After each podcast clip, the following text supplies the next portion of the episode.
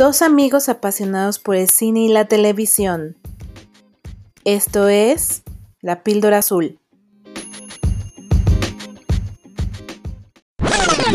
Bienvenidos a nuestra toma 30 de La Píldora Azul. Mi nombre es Cintia G y estoy con André Osornio. Siguiendo en esta semana de los guapos maduros de Hollywood, el día de hoy le toca al consentido por mucho de esta época, ¿no? Porque no sabría decirles a partir de cuándo y hasta cuándo va a durar esto, pero no me vas a dejar mentir, amigo. Brad Pitt es el galán por excelencia. Hola, queridos escuchas. Es el favorito, pero porque es bueno. ¿Y cuántas cosas no tiene? O sea, de verdad, ya que hicimos este recuento, tiene varias películas que son mis favoritas, las películas donde él sale. Y entonces es eso, es el consentido no solo por el físico, sino porque es buen actor. ¿No? No sé qué opinas tú. Esa era mi primera pregunta. Igual que en el pasado, ¿te parece buen actor? Ahora, si quieres, danos detalles antes de, de, empezar en el, en el debate. De empezar a criticar. Ajá. Cuéntanos, ¿quién es Brad, Brad Pitt? Ay, ¿quién no lo va a conocer? Pero otro detalle curioso que a mí me encantó descubrir es que eh, Brad viene de Bradley y tiene un nombre antes, es William Bradley Pitt. Mm, También súper gringo, eh, es de Oklahoma, nació en el 63, así es que es nada más dos añitos más joven que el Clooney, porque el Clooney nació en el 61, ¿no? Así es que ya está así de entrar a los 60. Ya sé, ya sé. Em, la verdad es que él, como le decía yo a Andrei fuera de, de, de, la grabación, fuera del aire, que me parece que de los que escogimos para esta semana es el más prolífero de todos. O sea, me impresiona eh, ya verlo en papel. Todas las producciones, como actor, como productor, como como lo que sea que se haya estado involucrado, la verdad es que es bastante, bastante amplia. Y yo creo que justo porque es el galán de Hollywood, es que salió en tantísimas películas que seguro conocen, porque yo estoy segura que eh, más del 50% de su filmografía la han visto. Em, la verdad es que ha sido nominado ya en cuatro ocasiones a los premios Oscar, no necesariamente como actor todas ellas, también son las mismas nominaciones que ha tenido a los Globos de Oro.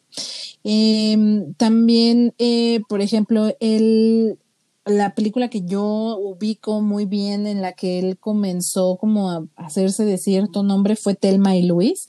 Es el cowboy sexy que la seduce y que está metido. Si no han visto ese clásico del cine, por favor, dense una oportunidad, véanlo. Vale la pena por ver al Brad Pitt en sus treintas, porque, híjole, qué guapo está este cuate en esa, en esa época, ¿eh? O sea, estaba como en su mejor momento.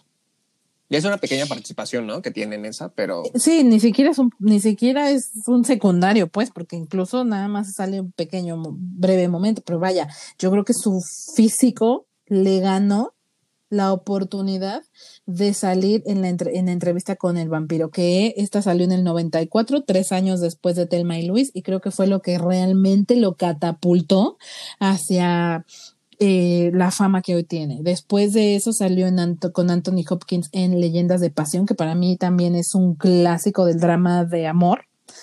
Em, que justo lo hizo obtener su primera nominación para los Globos de Oro, en este caso sí fue como actor.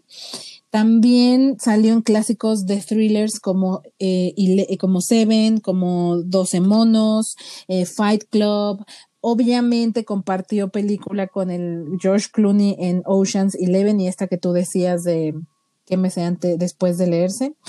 También hizo Troya, que fue un, me, me acuerdo que, güey, yo estaba, me acuerdo perfecto que estaba en la prepa y yo esperaba con ansia que saliera esa película por verlo a él y valió la pena, porque el desnudo que tuvo valió toda la pena.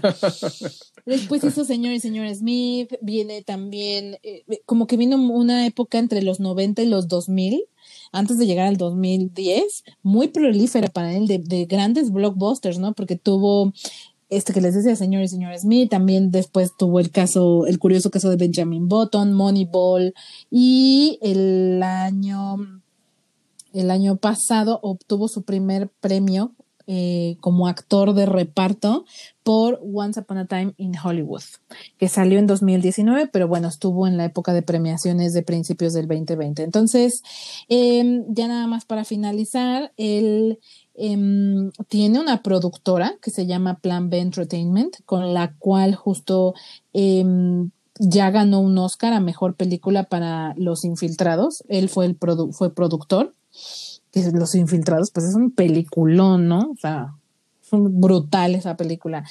Y bueno, no me quiero meter en su, en sus, en su vida amorosa, porque estoy segura que es del dominio público, muchachas. Yo no sé si sabían ustedes que también estuvo con Winell Paltrow antes de estar con Jennifer Aniston. Y yo aquí te tengo una pregunta.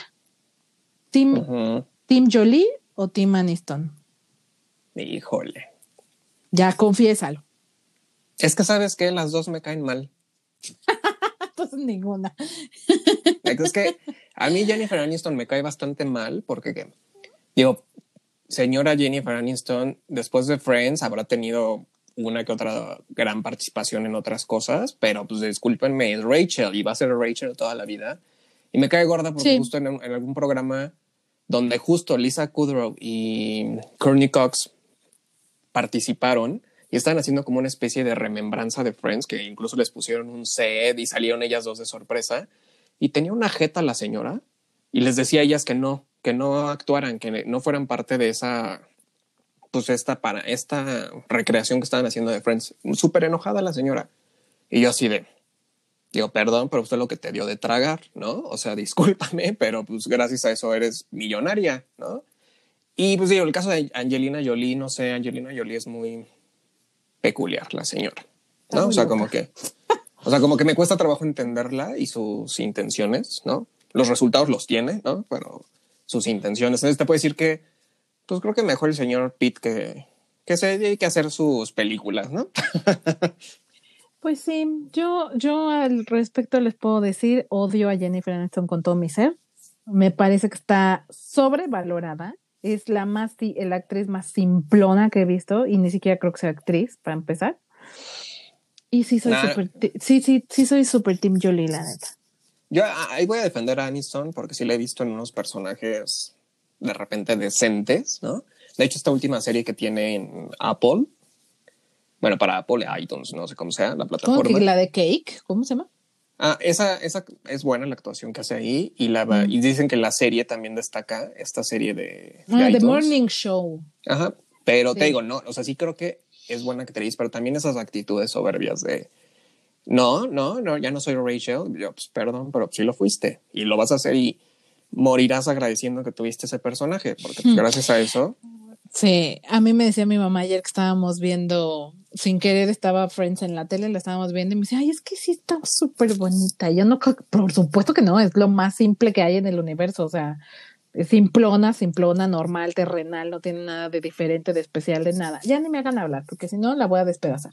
Pero bueno, no estamos entrando en ese tema de... Aquí te, es lo que te... No, no, es, no es podcast de chisme, ¿no? Aquí vamos a hablar del señor Brad Pitt.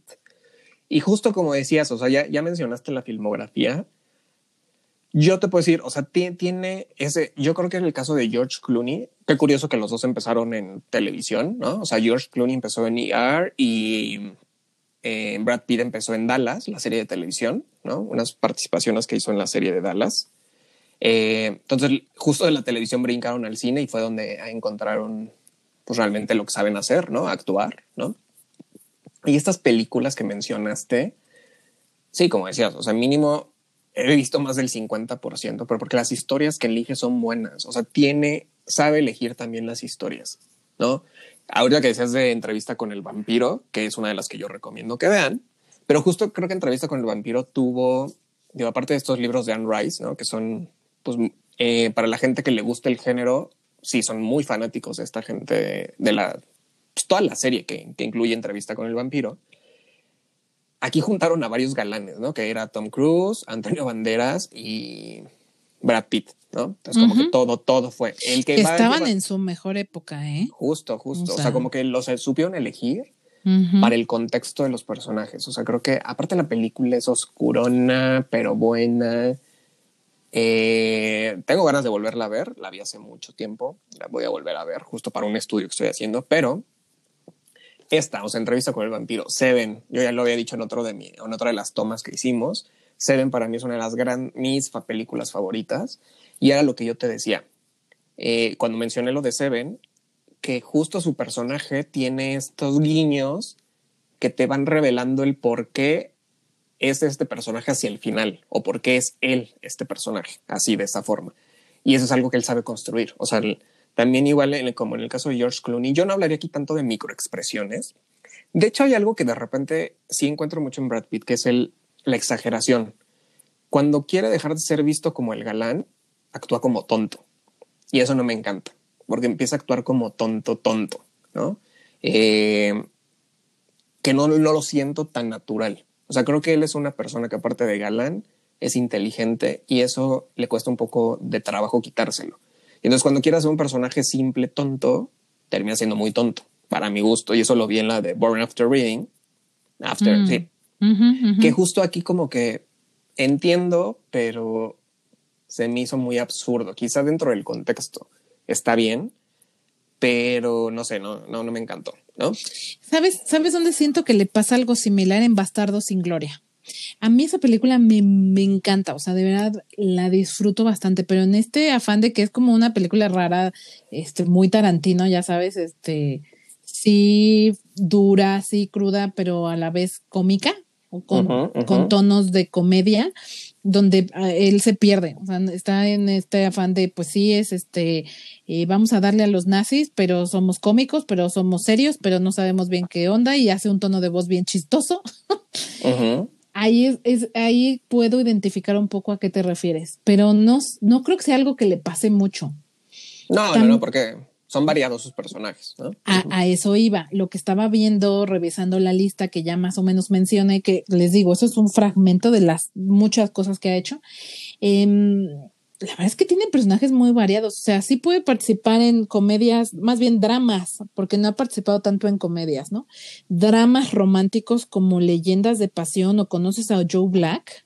Y de repente se va a algo un poco más ligero como Señor y Señora Smith que también es otro ejemplo de lo que estabas diciendo, y de repente se va a cosas como el curioso caso de Benjamin Button, o 12 años de esclavitud. Eh, esta película que estuvo nominada hace un par de años, La Gran Apuesta, donde también tuvo un ensamble súper poderoso y que la verdad la película está muy, muy buena. Entonces, de verdad, tiene, tiene personajes muy variados y en su gran mayoría están dentro de lo serio. O sea, casi no ha hecho personajes así mm, de comedia, ¿no? Exacto. Digamos que a su cara le ayudó a entrar a los proyectos, pero eligió proyectos muy buenos. O sea, realmente vale la pena verlo. Eh, digo, el Club de la Pelea igual, o sea, también el personaje de Tyler Durden que hace es otro de los grandes. Yo creo que tengo muy presente ese personaje y es cuando dices, creo que solo él, no lo veo a, otro haciendo el personaje de Tyler Durden, ¿no? Eh, justo la que decías Bastardo sin Gloria, ahí no lo recuerdo tanto, creo que ahí sí le robaron la cámara un poco. Fíjate que pasa mucho cuando hace de personajes secundarios, le roban un poco la cámara porque el ensamble es tan choncho que lo superan. O sea, y creo que, digo, salvo el caso de Once Upon a Time in Hollywood, porque yo ya te he dicho que a mí Leonardo DiCaprio no me gusta, ¿no? Pero ahí sí creo que destaca más Brad Pitt. Brad Pitt, la verdad es que creo que construyó mejor su personaje, independientemente de que les haya gustado o no la película, que es de lo más reciente que hemos visto de él, y en la cual ya se le notan estos casi 60 años que tiene, ¿no? Pero actúa bien, o sea, me gustó verlo actuar ahí. Sí, fíjate, ahorita me quedé pensando en la que decías de Bastardo sin Gloria, pues cómo, cómo no lo vas a recordar si compite contra el Christoph, Christopher Waltz, que es un tío, o sea, es también otro eminencia en actuación, o sea, qué brutal está este cuate, ¿eh? de veras, la malicia le sale natural. O sea, la verdad también ahí tenía, tenía fuerte competencia, ¿no? Exacto. Y claramente, digo, obviamente, yo creo que a partir de lo del proyecto de Ocean's Eleven y franquicia, ¿no? Hizo una buena amistad con George Clooney, ¿no? y está curioso porque los dos hicieron una participación en Friends. O sea, George Clooney también salió en Friends. Cierto, cierto. Y Brad Pitt, pues ahí conoció a la querida Jennifer Aniston, de la cual ya hablamos y no vamos a seguir hablando. Pero justo eh, los dos comparten eso, ¿no? Que, que, participaron en Friends, aparte de la franquicia, ¿no? De, Ocean's, Ocean's Eleven. Pero bueno, o sea, digo, aparte de mencionar esa, como que también vale la pena que la vean. Eh, dos años de esclavitud, pasa lo mismo. Creo que ahí Michael Fassbender le roba cámara. Y bueno, es que también el personaje de Michael Fassbender en esa película es un desgraciado, ¿no? Entonces, la verdad es que pues sí le roba cámara, pero también hace un buen papel. Creo que él sabe compartir cámara. Eso es algo muy... Eso es algo que el ego de muchos actores no permite, Cintia. Creo que, no sé qué opinas tú, pero hay actores que sí no dejan que otro más destaque, pero en el caso de Brad Pitt, sea secundario principal, hace una buena mancuerna, ¿no? Sí, yo, yo, tienes toda la razón, no lo he sentido competir, o sea, que se vibre, ¿no? En la pantalla, que compita por ser el más, o sea, como que exagere su actuación para ser como el más relevante. La verdad es que no, y, y sí ha participado en muchos proyectos con otros nombres relevantes, ¿no? Ajá. Este, como ya lo decíamos en dos años de esclavitud, la gran apuesta. Era hace una vez en Hollywood, que fue como eh, ver a, a, dos grandes, eh, por conocidos por su, por su físico, por su aspecto y como de los queridos de Hollywood, aunque a ti no te caiga bien Leonardo DiCaprio, no puedes negar que está guapo. Este, pues ahí compartió pantalla con Leonardo 50-50. O sea, yo no podría decir que uno fue es más, yo ahí no sé cómo funcionan las premiaciones, pero para mí los dos tienen. Pues, ya te había dicho. Ya, sus momentos. Ya te había dicho cómo funciona, que de acuerdo al número de diálogos, o sea, el, el cómo determinar actor principal y actor de reparto tiene que ver con el número de diálogos. Entonces, justo, seguramente Brad Pitt tenía menos participación y menos diálogos que Leonardo DiCaprio. Que es, que es, el mismo caso de Brokeback Mountain, que así fue como pasó, mm, que el caso de Heath Ledger y Jake Gyllenhaal, justo es eso. Quizá tuvo dos, dos líneas menos que, que el, su contraparte y entonces ya por eso pasó a ser actor de reparto, ¿no? Entonces, pues qué chafa. Pero bueno, digo, al final yo sí siento que él, él se roba la cámara a Leonardo DiCaprio. Habrá, yo sé que les gustó mucho ¿no? algunos la, la actuación de Leonardo DiCaprio, pero por ejemplo, en esta de Born After Reading, eh, participando con Frances McDormand, que de verdad, qué señora actuación esta mujer. De verdad, eh, viéndola en este personaje, Frances McDormand, y participando con Brad Pitt, qué buena mancuernas en los dos. O sea, la verdad es que juntos me gusta bastante. El personaje de Brad Pitt separado no me encanta, pero con Frances como que, como que va a ir lo que te decía, de repente tu pareja de actuación te jala. Y entonces Frances McDormand, experta en lo que hace, ¿no? Eh, lo sabe hacer y sabe, sabe llevarse muy bien con, con Brad Pitt. Y creo que también pasa esto ahorita que, estábamos, que estabas diciendo en, en, la toma anterior, que justo como ya empiezan a cerrarse un poco las, las oportunidades actorales para George Clooney y Brad Pitt, empiezan a migrar como esta parte de productores, ¿no? Y entonces, justo ahora en el caso, digo, George Clooney claramente hace más ¿no? Porque es director y guionista y Brad Pitt está como productor en otros proyectos. Y está bien, o sea, creo que mientras, o sea, con todo, lo, todo el expertise que han jalado, ¿no? De, en todos estos años, está súper bien que sigan impulsando otros proyectos, aunque ya no salgan ellos a cámara. Está, está bastante bien, ¿no? Sí, a mí, a mí eh, digo, es una delicia verlo de, de, verdad. O sea, yo leía la lista de todos los proyectos en los que está involucrado y de, es in, interminable, ¿no? O sea, eh, faltó mencionar, por ejemplo, Siete años en el Tíbet, que es otro clásico, Babel, que también ahí está este, el sello mexicano. Eh, también Guerra Mundial Z, que es otro, que fue otro gran, gran, gran blockbuster. Una película que a mí me encantó, que hizo con Marion Cotillard, que es Aliados. Uh -huh. Me encantó esa película. Y el proyecto más reciente que tuvo, que fue, me parece que, no sé si es 2018, 2019, Ad Astra. Uh -huh. Que ha sido como de lo último, último, último que ha hecho también. Eh, ah, pues las dos, las dos, tanto Érase una vez en Hollywood como Adastra salieron en el 2019. Ajá. Eh, que es un, eh, esa es una película de ciencia ficción, está en el, es un viaje en el, al espacio.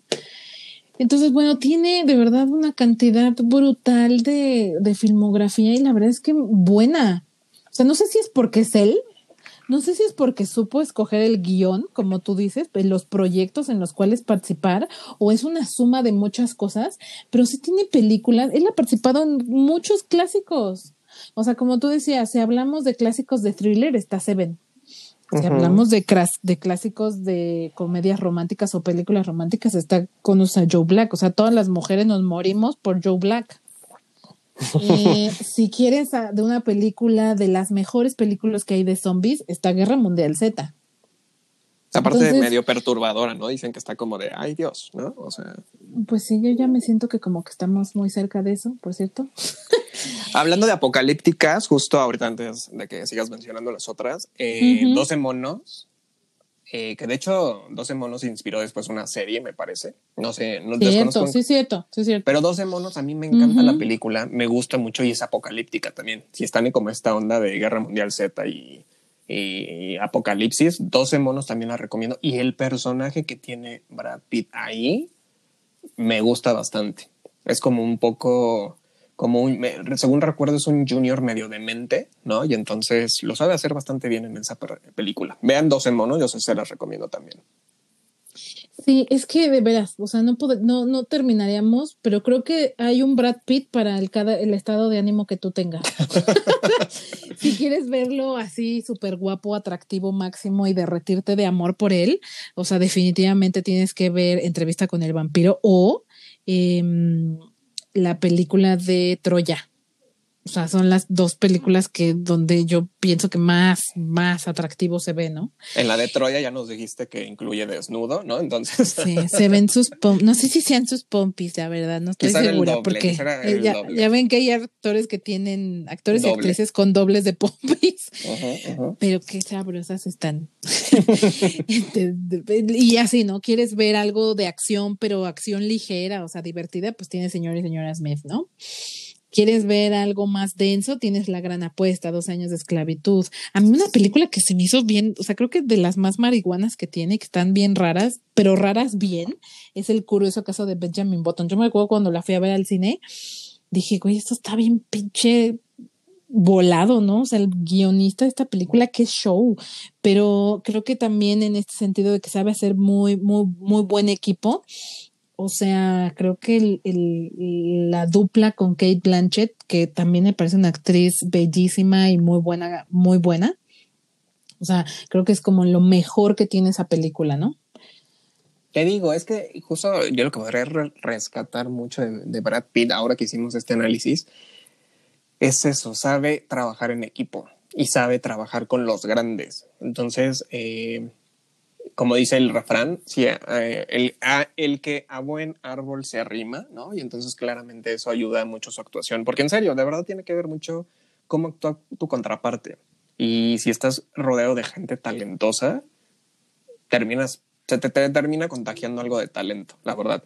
Porque yo siento que al, inicio de su carrera, como decíamos, ¿no? Lo mismo pasó con George Clooney, tuvo que lidiar con esta cara atractiva, este cuerpo atractivo, que de repente pues no, no ves otra cosa, ¿no? Y lo tachas como, ah, pues el típico galán. Y cuando haces un análisis de todos sus papeles, te das cuenta que no realmente, no, lo que predomina son papeles de otro tipo más que el de galán, ¿no?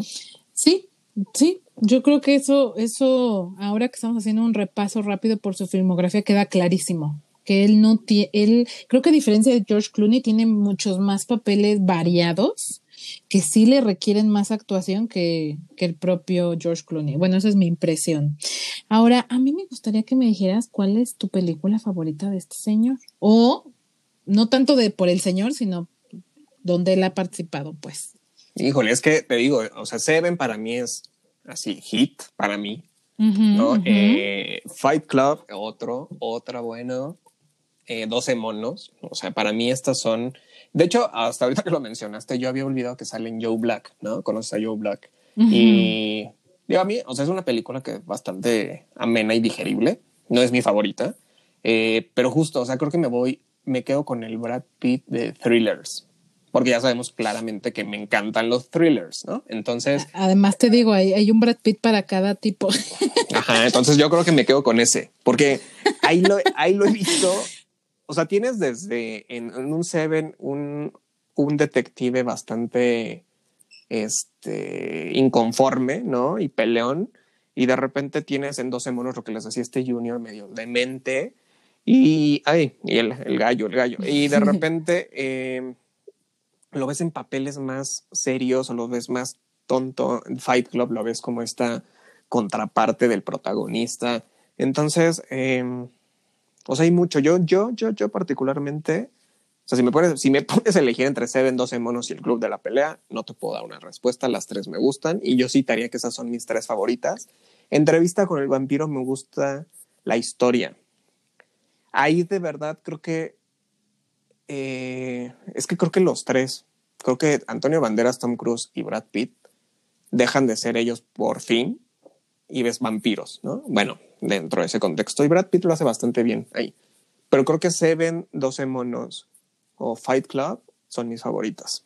¿Tú? Ay, pues no, a mí los thrillers no son mi género favorito. Ya saben que yo soy más romántica. Uh -huh, uh -huh. mi película favorita de, del fulano definitivamente es Conoces a Joe Black. O sea. La mexicana, eh, ¿no? La mexicana, exacto. Que sale con Julia Roberts. no, ¿no? por favor, no, eso es un asco. por cierto, si quieren un asco de película de Brad Pitt, vean la mexicana. eh, no, es que yo sí, sí, o sea, eh, tengo mi top 10 de películas de romance para llorar como Magdalena, una de ellas es justo esta, o sea, de verdad a mí me encanta eh, la participación de, de, Anthony Hopkins, también me parece brillante. Este, el concepto, el guion, ¿no? De la, de la muerte vagando entre nosotros está eh, interesante. Uh -huh. y, y, su lado romántico, ¿no? Que la muerte tiene un lado romántico. Entonces, a mí, a mí lo de, y de verdad se ve guapísimo, o sea, también estaba en su mejor época. O sea, hace poco la volví a ver y qué brutal. O sea, de verdad es el tipo, además de ser un buen actor, sí es muy guapo. O sea, sí me parece de verdad una cara como muy atractiva. Coincido contigo en entrevista con el vampiro, también sería como mi otra película favorita. El, el, guion, las actuaciones, el tema, a mí que me encanta todo lo fantasioso, pues por supuesto uh -huh. que me dieron en el clavo y termino mi lista con Guerra Mundial Z, que como justo soy muy del género de ciencia ficción y todo eso, a mí los zombies son de mi tema favorito. O sea, me encanta ver películas de zombies o series de zombies, yo soy súper fan de... de Walking Dead, entonces sí, cre sí considero que de lo que yo he visto en cine, Guerra Mundial Z es de las mejores películas y me encanta verlo, este, pues participar a él, ¿no? Ahí por ahí se rumoraba que querían hacer una secuela, la mera hora no. Sabrá Dios si en algún momento retomen la idea, sabrá Dios si él tenga ganas de participar o ya no. Pero para mí esas serían mis tres favoritas. Muy bien, pues ya, ya les dimos opciones y de verdad, de Brad Pitt tienen mucho material que ver, como dices tú, uno para cada estado de ánimo. Y pues ya, creo que, creo que eso es todo. Muchas gracias. Escucha sin, ya sabes, tu speech habitual. Mi, mi cierre sería que nuestras redes sociales son eh, la píldora azul con una entre píldora y azul. Estamos en Facebook, Twitter e Instagram y también en nuestra página web www.lapildorazul.com. Ya nada más nos queda un guapo este, ¿Cuál, será, ¿Cuál, ¿Cuál, será? ¿Cuál será? ¿Cuál será? A ver, pónganos en redes sociales cuál creen que sea. Eh, habíamos hecho una votación este, en estos pasados días y votaron por gente muy joven, hijas. O sea, yo también soy fan de Johnny Depp. Bueno, Johnny Depp no es tan joven, pero. Ajá, sí. O sea, no, no, no, es así como el galán, galán, hijas. Este es, ese es alternativo. O sea, sí es galán, pero no alternativo. Bueno, pero es galán alternativo. ¿Por qué lo diferencias? y hubo un par que votaron casi, casi que como por este Tom Holland, ¿no? Entonces creo que me faltó aclarar que eran galanes clásicos. Que vamos a tomar en cuenta todas estas opiniones que nos dieron, obviamente, porque después vendrán los galanes contemporáneos, uh -huh. los galanes eh, generación Z, ¿no? Entonces, este, poco a poco iremos tomando. No, porque ahí, ahí sabes que le vamos a tener que entrar a los doramas y a todo lo coreano y pues ya eso es de otro rollo, porque ya en la Z seguramente que lo coreano tiene mucho poncho. Pues por eso, poco a poco iremos bajando hacia las otras generaciones. Pero esta, esto, esto ni siquiera son de nuestra generación propiamente, o sea, son gente que pues, ¿no? O sea, al final conocimos cuando estábamos en la secu, en la prepa, y por eso, entonces, escúchenos el día de mañana para que sepan quién es el tercer galán maduro del que estamos hablando. Muchas gracias, escuchas. Hasta mañana. Chao. You know,